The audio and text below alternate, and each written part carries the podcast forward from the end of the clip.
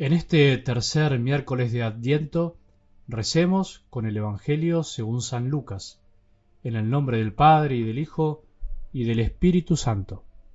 Juan el Bautista, llamando a dos de sus discípulos, los envió a decir al Señor, ¿Eres tú el que ha de venir o debemos esperar a otro? Cuando se presentaron ante Jesús, le dijeron, Juan el Bautista nos envía a preguntarte, ¿eres tú el que ha de venir o debemos esperar a otro? En esa ocasión, Jesús curó mucha gente de sus enfermedades, de sus dolencias y de los malos espíritus, y devolvió la vista a muchos ciegos. Entonces respondió a los enviados, Vayan a contar a Juan lo que han visto y oído. Los ciegos ven, los paralíticos caminan, los leprosos son purificados, y los sordos oyen, los muertos resucitan.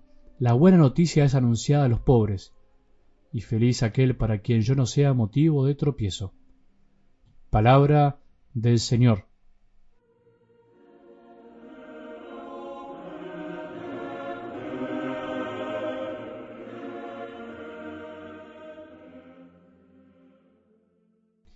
Es imposible no desear cosas y es más, es necesario desear cosas. Nos movemos por nuestros deseos, desde lo más básico, de nuestros deseos de vivir, de sobrevivir, de mantenernos en este lugar en donde estamos, en donde elegimos. Tenemos deseos de cosas intangibles como proyectos, cosas que esperamos del futuro. Tenemos deseos de que los demás de alguna manera se comporten como nosotros preferimos.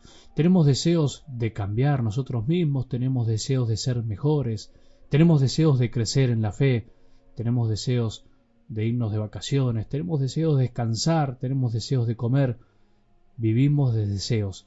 Pero como decíamos ayer, tenemos que aprender a moderar nuestros deseos o por lo menos a pasarlos por el tamiz de la voluntad de Dios. No podemos vivir simplemente a merced de lo que deseamos.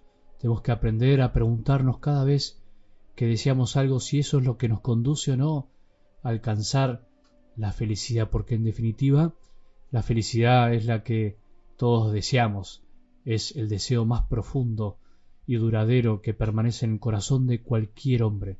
Por eso sigamos en este camino y preguntémonos si verdaderamente estamos siendo felices y alegres como se nos invitaba en el Evangelio del domingo, en el tercer domingo de Adviento donde la reflexión o la invitación era a considerar la alegría en nuestra vida. ¿Por qué no estamos alegres?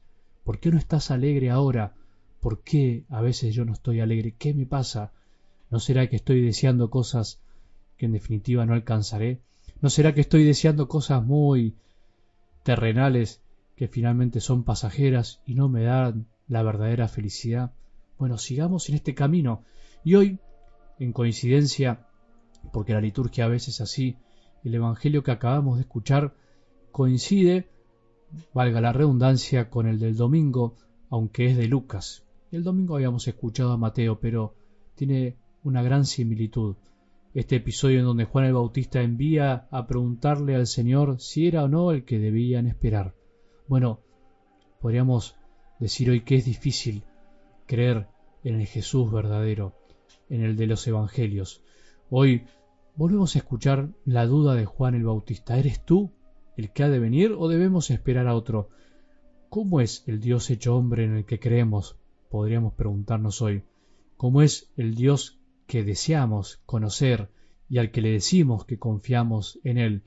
Tener fe es una maravilla, es un gran don, es alegría, pero también no lo podemos negar, es tarea, es lucha y a veces es incomprensión, es un camino de purificación y, por qué no, incluso de desilusión de tantas cosas.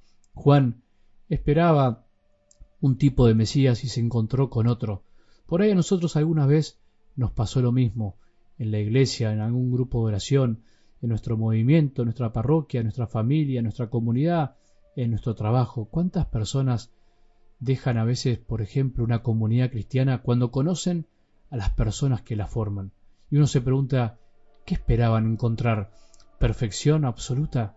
Uno se desilusiona cuando espera encontrar algo que en realidad no existe, porque justamente nos habíamos hecho una idea y no era lo real. Hay que ser realistas. Los que formamos la iglesia somos humanos, muy humanos, y aunque parezca raro, es necesario desilusionarse un poco para crecer en la fe, para después darnos cuenta, como Juan el Bautista, de que el verdadero Jesús no es el que por ahí nosotros conocimos al principio o nos imaginamos nosotros.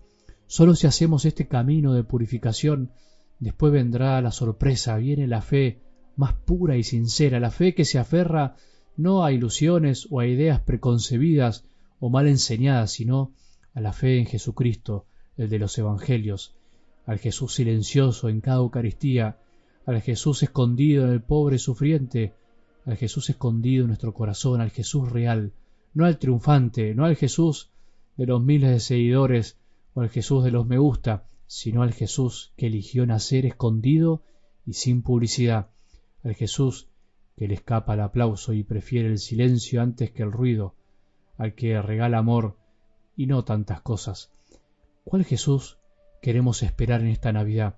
¿Cuál es el Jesús que le estamos enseñando a esperar a nuestros hijos en esta Navidad? Mirá que si le enseñamos a los pequeños a esperar cosas que no existen a la larga, vendrá la desilusión y no siempre habrá fuerzas o ganas para salir de ahí. Jesús es real, está vivo y es mucho mejor esperarlo a Él. Que tengamos un buen día y que la bendición de Dios, que es Padre misericordioso, Hijo y Espíritu Santo, descienda sobre nuestros corazones y permanezca para siempre.